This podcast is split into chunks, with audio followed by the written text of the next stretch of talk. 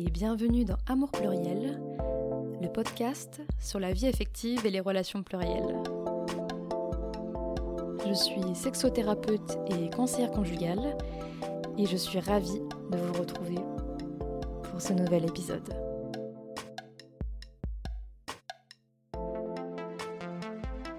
Si vous avez besoin d'être accompagné dans votre vie affective, vous pouvez me contacter sur mon site internet amourpluriel.com. Euh, en gros, ben, je suis donc euh, une personne euh, polyamoureuse qui a en ce moment plusieurs relations romantiques. Et donc ça fait 7 ans que tu es polyamoureux. Qu'est-ce qui t'a amené au polyamour et comment est-ce que tu le vis aujourd'hui? Alors, ce qui m'a amené au polyamour, euh, bah, je pense que c'était pas une réflexion très poussée parce que j'étais en maternelle. Et euh, je me souviens par contre très clairement que j'avais deux amoureux euh, de manière simultanée. Et bah, les maîtresses étaient au courant, nos familles étaient au courant, et bien sûr, les... Bah, mes deux amoureux étaient au courant. Et on était aussi potes en fait, tous les trois, et on aimait bien passer du temps ensemble. Et ensuite, en réalité, ben cette question de bah, la non-monogamie, elle a toujours été présente. Parce que vers l'âge de 8 ans, je me suis beaucoup posé de questions sur euh, le modèle euh, en fait euh, du couple hétéronormé. Donc j'avais pas ces termes spécifiques en tête, hein. j'avais des mots plus simples. Mais en gros, pour la faire course, je comprenais pas pourquoi c'était toujours un homme et une femme qui se mariaient ensemble. Je comprenais pas pourquoi les, les personnes homosexuelles pouvaient pas se marier euh, entre elles. Et euh, pareil, je comprenais pas pourquoi euh, elles pouvaient pas avoir d'enfants, enfin hormis le côté biologique, hein, mais j'avais l'impression que c'était compliqué, quoi. Enfin, et, et, aussi, ce qui me posait question, c'était également pourquoi les gens se mettaient qu'à deux et pourquoi tout le monde faisait pareil, quoi, surtout. Je me disais, bah, c'est quand même louche cette histoire. Et ensuite, euh, au lycée, euh, je me suis rendu compte que bah, j'étais attirée par euh, les filles et les garçons.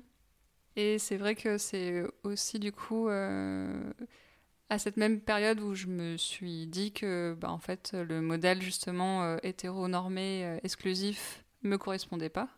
En effet, ça fait sept ans en tant qu'adulte du coup que je vis le polyamour. Euh, et ça, du coup, ça a été possible euh, tout simplement parce que j'ai rencontré en fait d'autres personnes polyamoureuses. Oui, et du coup, tu as été en relation monogame avant, quand même Est-ce que tu te forçais euh Non, en fait, j'ai été en relation monogame pendant deux ans à peu près avec mon meilleur ami. on est toujours en relation, tous les deux. Et en fait, euh, on était très très jeunes. Euh, et euh, en fait, quand on s'est rencontrés, on s'est tout de suite dit que le modèle ben, exclusif nous correspondait pas. Mais du coup, pendant les deux premières années, on était quand même monogame parce que en fait, on a senti le besoin de construire d'abord notre relation, sachant qu'on avait aussi une relation à distance. Donc voilà, donc il y a eu ces deux ans où on avait aussi l'impression bah, qu'on était pas mal conditionné Enfin, c'est pas parce qu'en fait, en théorie, nous, on savait que ça nous correspondait pas, qu'en pratique, c'était facile. Parce qu'on nous a tellement conditionnés depuis l'enfance euh, qu'en fait, on n'était pas naïf, quoi. On, se rendrait bien compte qu'il y avait des schémas comme ça, euh, cognitifs, quoi, qui étaient installés. Euh. Et ensuite, bah, c'est vrai que quand on, était prêt à vivre ça, bah, on tombait que sur des personnes monogames, tout simplement. Et est-ce que dans ces sept années, du coup, mm-hmm. tu vécu, slash tu vis toujours euh, le polyamour, est-ce que il euh, y a une évolution dans ta manière de l'incarner, de le penser? Oui, j'ai l'impression d'être euh, passée par plein de phases, dans le sens où je fais pas beaucoup de différence entre le sentiment amical et le sentiment amoureux. Ce qui fait qu'en fait, euh, c'est vrai qu'au départ, euh, quand j'ai rencontré d'autres personnes polyamoureuses, euh, bah, pour moi, c'était facile de me mettre en relation en fait avec plein de personnes. comme c'était facile pour moi d'avoir plein de potes, j'étais déjà une personne hyper entourée en fait, avec plein de groupes d'amis différents. Du coup, c'est vrai que bah, niveau polyamour, c'était un peu pareil pour moi au début. Enfin, je me disais, ouais, bah, c'est cool, enfin, c'est plein de potes, sauf que bah, du coup, c'est aussi des potes avec qui tu peux vivre des relations euh, romantiques en fait. Et ensuite, euh, j'ai l'impression que du coup, ça a quand même un peu évolué de mon côté, euh, dans le sens où je me suis dit que il fallait peut-être que je cloisonne un peu plus, entre guillemets, parce que en fait, bah, j'avais déjà une vie bien remplie, quoi, avant de rencontrer d'autres personnes polyamoureuses. Et, et je crois qu'en fait, j'ai eu un réflexe peut-être un peu bizarre au tout début de vouloir investir plusieurs relations en même temps, de manière romantique. Mais finalement, un peu comme euh, un modèle euh, de couple romantique euh, monogame classique, finalement. comme si d'un coup, bah, en fait, je continuais quand même de reproduire un, un, peu les mêmes schémas, mais avec plusieurs personnes. Et ensemble, on va aussi parler de polyfamily ou polyfamille. Qu'est-ce que ce mot veut dire pour toi et comment est-ce que tu le vis aujourd'hui? Ça m'évoque quelque chose que j'ai la chance de vivre. Enfin, en tout cas, c'est comme ça que moi, je, je, le vis et je le ressens. Je trouve que je suis entourée de, de personnes euh, hyper chouettes euh, qui ont en fait des liens euh, entre elles. Et ça fait que bah, il y a un espèce de partage du quotidien ou un partage de, de souvenirs, bah, un peu comme dans n'importe quel euh, groupe de potes, quoi. Enfin, un groupe de potes historique, par exemple, des gens comme ça qui se connaissent depuis hyper longtemps et, et qui, du coup, vivent plein de choses ensemble, etc. Après, ben, c'est vrai que la différence, je trouve, avec des personnes monogame, c'est que bah, je trouve que les rapports sont plus fluides avec euh, des personnes polyamoureuses. Parce que, euh, en tout cas dans mon expérience à moi, j'ai l'impression que justement, euh, il y a plus de déconstruction au niveau de, du lien en fait que tu peux avoir avec une autre personne. C'est-à-dire? J'ai l'impression que dans les groupes de, de potes monogames, par exemple, il y a peut-être moins de fluidité euh, au niveau de, du contact physique, par exemple. Ou euh, peut-être que les gens vont aussi euh, moins s'exprimer librement bah, qu'ils s'aiment, quoi, par exemple. Parce que c'est des amis et du coup, ça serait chelou de dire à ton pote que tu l'aimes alors que bah, c'est ton pote, quoi. Et après, je pense que c'est très différent selon les gens et les groupes d'amis, etc. Mais en tout cas, j'ai l'impression euh, que dans les objets culturels, euh, les livres, euh, les films, etc., ou même, je sais pas, quand on rencontre d'autres personnes, voilà, ça peut être parfois un peu plus rigide comme cadre. Les gens vont être un peu plus inhibés, j'ai l'impression.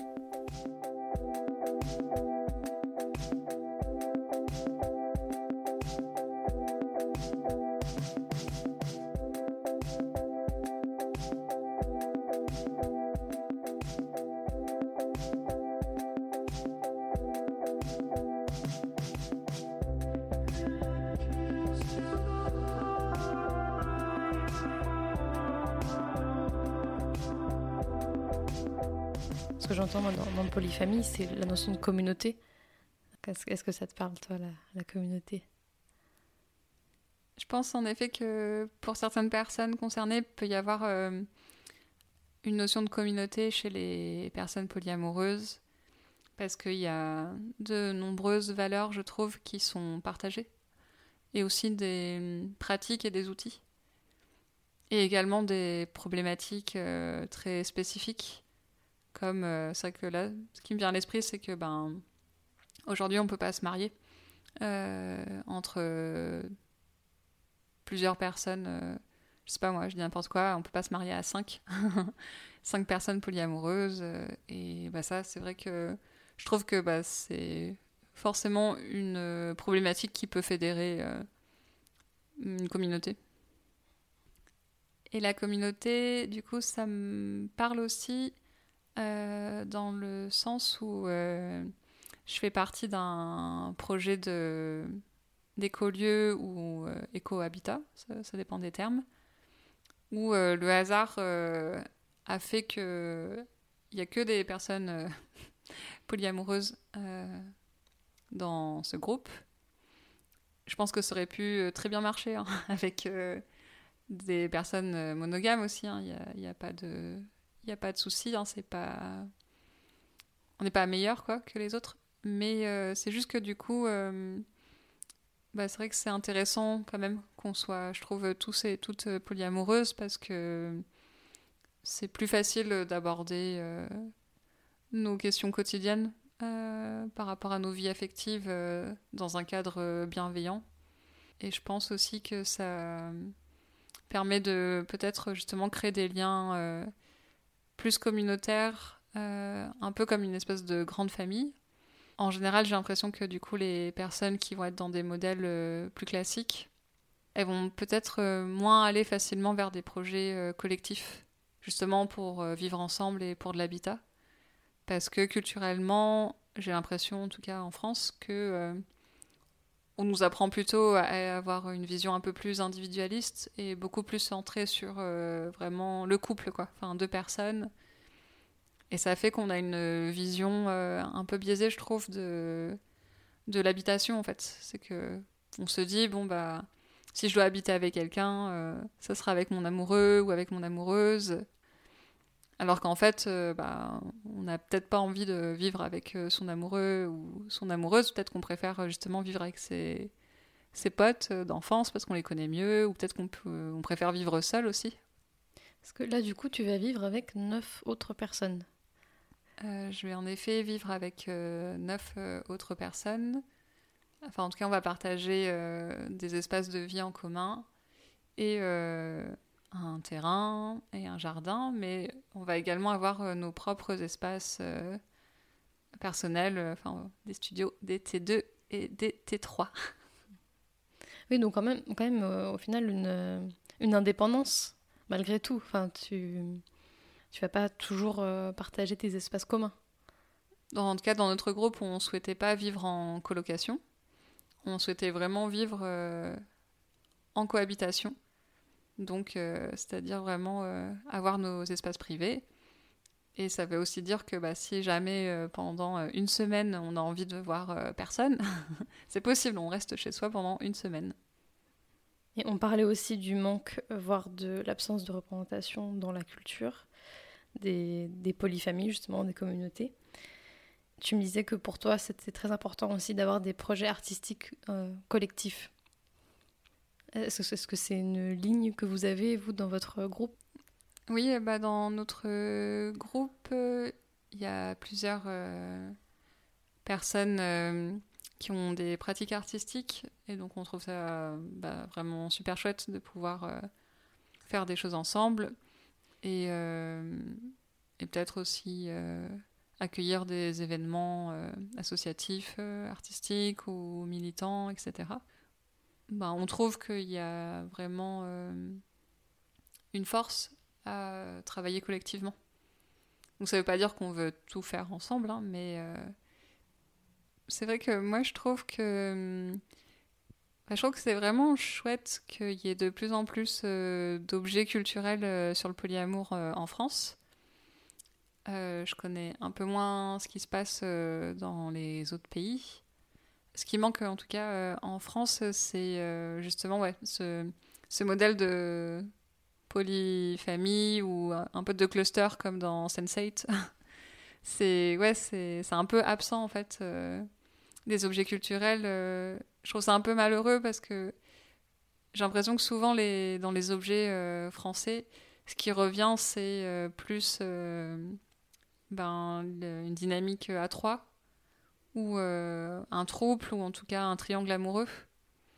Et, euh, et je trouve que c'est un peu dommage parce que euh, souvent, bah, c'est un peu trop collé à l'imaginaire autour du couple, en fait, hétéronormé. Et sexuel aussi. Et ouais, exactement. Et du coup, ben, ça... enfin, je trouve que d'un point de vue ouais, symbolique et imaginaire, on va pas très loin, quoi. c'est ouais, enfin, c'est un peu restreint, en fait. Je dis pas que c'est pas bien, hein, les modèles que j'ai cités. Pas du tout. Il n'y a pas de meilleur modèle, je pense.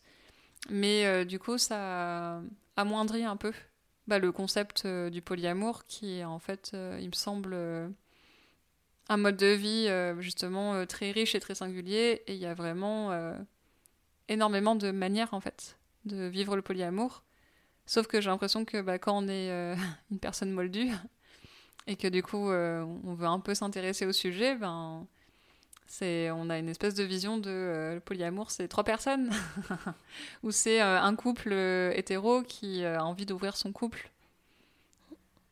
Et même, bah, comme tu disais avant, on est quand même emprunt beaucoup de monogamie, même en, en pratiquant, et qu'effectivement, a juste cette question-là de se dire bah, pourquoi est-ce que je ne vivrais pas avec mes amis? Mais même nous, enfin, souvent, on se la pose même pas en fait, mm-hmm. euh, parce qu'il y a ce modèle-là de euh, famille nucléaire et tout ça, et de euh, l'escalator relationnel, quoi? Oui, oui, c'est exactement ça. L'escalator relationnel, bah justement, il y a j'ai un accent euh, tout pourri, mais euh, il y a un livre génial de Amy Grams.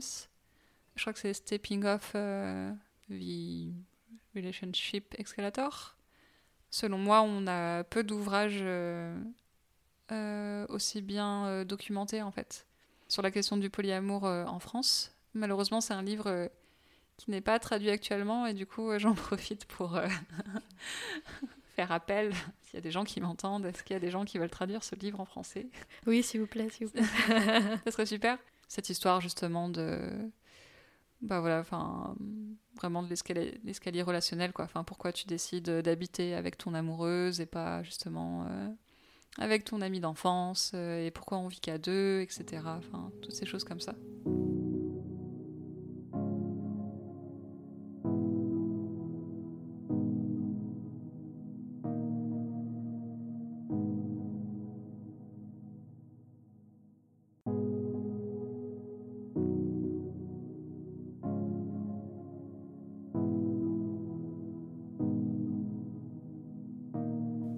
Qu'est-ce qu'évoque la coparentalité pour toi?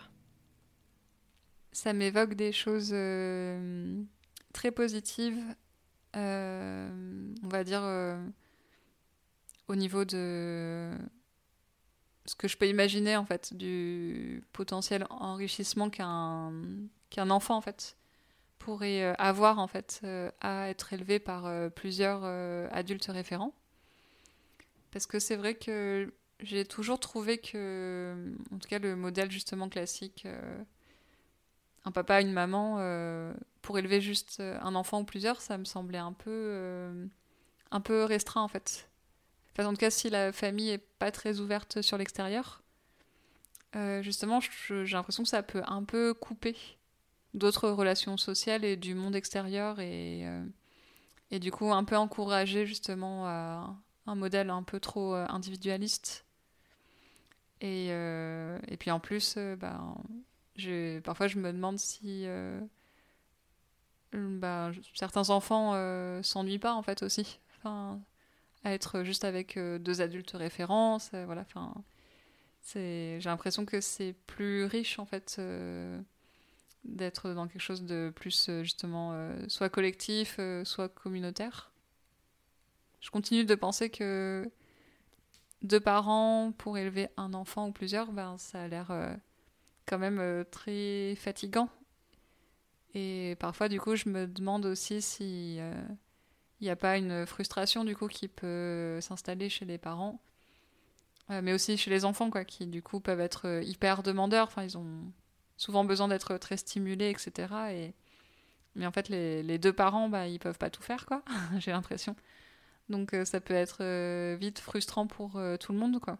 Et aussi avoir une vision peut-être plus nuancée de la vie aussi, avec des témoignages d'adultes qui sont plus différents, plusieurs manières aussi de, de vivre comme un adulte, et également aussi, ben, du coup, de, de, de sortir du modèle justement très nucléaire, quoi, et très restreint de se dire, voilà, enfin, qui est du coup un modèle plus, je trouve, individualiste, entre guillemets, où, voilà, où après, du coup, on est dans de l'empathie forcément plus restreinte, quoi. Enfin, on est vraiment attaché, quoi, à, à ses proches alors que du coup ça peut peut-être euh, nous empêcher d'avoir euh, une vision plus collective et donc euh, ouais, de se sentir moins interdépendant des autres êtres humains. Et j'ai l'impression du coup que ben dans des modèles voilà un peu plus collectifs justement de coparentalité ou de voilà cohabitat ou communauté, j'ai l'impression que ça encourage justement à une plus grande euh, ben, coopération, euh, solidarité. Et qui est vraiment des multiples soutiens. Parce que ben, on l'entend euh, beaucoup évidemment de beaucoup de personnes qui ont souffert de carences affectives, d'indisponibilité des, parents. Bah là, en fait, du coup, s'il y a quelqu'un d'autre qui prend le relais, ça, apporte aussi une sécurité interne peut-être plus grande. Et qu'en effet, peut-être que, qu'être à deux ou être qu'un adulte aussi d'ailleurs, hein, puisque c'est ça qui arrive avec tous les divorces, bah, c'est vrai que ça a l'air un peu euh, ambitieux quoi. Mais la fatigabilité, comme tu disais, euh, la santé mentale de l'adulte en fait. En mm. premier lieu, s'il n'y a pas ça, c'est vrai que ça va être compliqué euh, d'apporter un socle pour l'enfant. quoi. Bah oui, exactement comme tu dis. Et après, c'est vrai que je, je fais de l'association d'idées, mais c'est vrai que je me dis, bah, c'est vrai que voilà, comme on, nous encourage, euh, je trouve, à l'hétérosexualité, on, nous encourage à la monogamie et à plein d'autres choses, c'est vrai que ben, je trouve qu'on nous encourage vraiment à, du coup, euh, ben, élever des enfants à deux. Et, euh, c'est vrai que je trouve ça dommage qu'on n'arrive pas à sortir de, de ce cadre-là parce qu'en effet, hein, enfin encore une fois, enfin d'un point de vue un peu rationnel, quoi, entre guillemets, on peut vraiment, euh, de manière un peu froide, euh, exposer euh, les différents critères et différents facteurs qui font que c'est peut-être pas idéal d'élever un ou plusieurs enfants à seulement deux adultes. Et après, à contrario, il y a aussi le côté négatif qui vient, dans le sens où ben, Aujourd'hui, le polyamour, j'ai l'impression que c'est pas du tout un mode relationnel qui est pris au sérieux du tout. Euh, par les politiques, euh, par la culture, euh, etc. Ça reste un espèce de truc de niche de personnes privilégiées qui ont fait des études, souvent des personnes blanches, etc. Voilà, qui sont un peu excentriques et qui vivent leur délire, quoi. Et du coup, ben, c'est dommage parce que ça fait qu'il n'y a rien de solide quoi, au niveau de la loi en fait. Et donc euh, ça veut dire que ben, des personnes ne peuvent pas se marier entre elles, euh, des personnes ne peuvent pas adopter euh, ensemble, et, et, et, bien sûr, oui, bah, des personnes ne peuvent pas élever des enfants ensemble, dans un cadre légal en tout cas. Tu te vois toi, coparent? Moi, en effet, je me vois bien euh, coparent. Mais euh, par contre, c'est vrai que je me vois coparent un peu dans un contexte idéal où euh, le cadre légal, ben, du coup, serait plus solide. Et en même temps, ce que je me dis, c'est que souvent, c'est parce qu'il y a des nouvelles manières de vivre qui émergent qu'ensuite, justement, les institutions et les politiques bah, changent, en fait. Après, euh, moi, je recommande euh, un reportage euh, très chouette et instructif. Je crois qu'il faut juste mettre Radio-Canada sur la barre de recherche et Polyamour. Et normalement, on tombe sur un reportage de 20 minutes, il me semble, qui se passe à Montréal et à Trois-Rivières. À un moment, il y a une personne spécialisée dans le droit, me semble-t-il, qui du coup parle des problématiques euh, liées au juridique par rapport à ces questions de coparentalité. Et euh, dans mon souvenir, euh, je crois que la personne donne des informations assez pertinentes et, il il me semble qu'elle est plutôt optimiste sur le fait que cela pourrait évoluer, en fait, justement. Par rapport à la représentation du, du polyamour que je trouve un peu restreinte, j'ai un exemple que, en tout cas, moi je trouve hilarant, mais il y a peut-être que moi qui trouve ça drôle. En fait, euh, sans vouloir euh, trop spoiler, y a des gens qui veulent regarder la série euh, Nola Darling de Spike Lee, du coup, moi je recommande hein, parce que la série elle est de qualité et voilà, c'est très beau et c'est vraiment très chouette.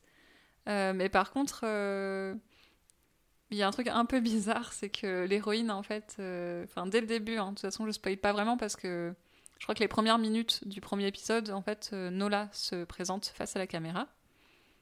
Et en fait, il me semble qu'elle explique qu'elle est euh, pansexuelle, qu'elle est afro-américaine, que c'est une femme cis, que c'est une artiste, et enfin, qu'elle est polyamoureuse.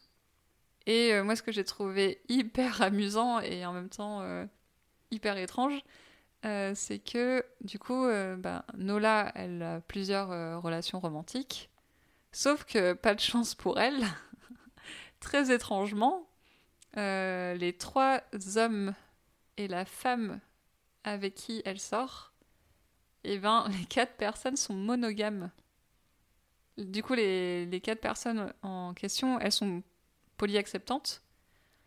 Euh, mais elles sont pas polyamoureuses, elles sont monogames en fait. Mais euh, elles sont tellement à fond sur Nola qu'elles sont d'accord. Enfin, elles disent bon, d'accord, euh, c'est ok. Enfin, toi, t'es es non exclusive.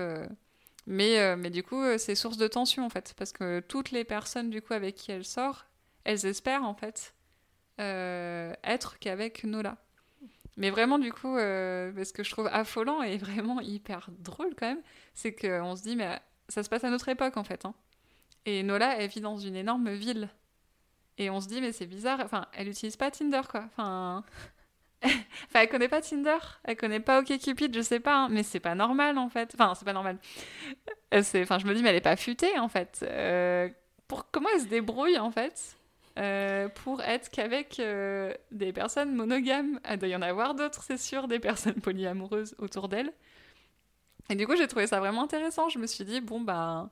Peut-être que le Spike Lee n'avait pas trop d'idées, ou peut-être ça l'intéressait pas tellement, ou peut-être qu'il trouvait ça plus drôle euh, pour le scénario que justement Nola, euh, justement, elle soit pas avec d'autres personnes polyamoureuses et que du coup, euh, forcément, ça soit source de tension, quoi. Mais c'est vrai que je me suis dit, mais c'est. J'ai pas pu m'empêcher de me dire, mais il passe à côté de quelque chose quand même parce que. Il représente différentes communautés, quoi, dans sa série. Euh, et, par contre, Nola, c'est la seule personne polyamoureuse quoi, dans la série. Et c'est un peu triste pour elle, quoi. Enfin, on voit jamais de la communauté poly, quoi. Qui doit être là, forcément. Et pareil, on voit pratiquement pas, il me semble, la communauté queer, en fait. Parce que du coup, euh, les, ouais, les, trois hommes avec qui elle sort, c'est des mecs hétéros. Et la femme avec qui elle sort est lesbienne. du coup, Nola, dans, ouais, dans la série, on dirait que c'est la seule personne qui est à la fois pansexuelle et polyamoureuse. Donc voilà, enfin, moi je trouve que c'est assez euh, significatif en tout cas euh, de la représentation euh, du polyamour en général. quoi. C'est comme si d'un coup, au niveau scénario, il y avait une impasse. quoi. Enfin, on ne pouvait pas aller plus loin. quoi. Et je pense qu'il y a beaucoup ça dans, dans l'imaginaire des gens que, ok, on peut vivre un peu en polyamour pendant un moment, mais après, tu choisis quelqu'un c'est pas mal euh, ce que ça vient de dire aussi. Oui, tu as tout à fait raison parce que. Euh, alors là, attention, je vais spoiler, donc euh, pour les personnes qui veulent pas de spoil, il faut pas écouter. Mais il y a par exemple le film À 3 on y va. Oui, qui est un très beau film que je recommande. Hein. mais du coup, voilà, c'est une dynamique de trouble qui s'installe à un moment.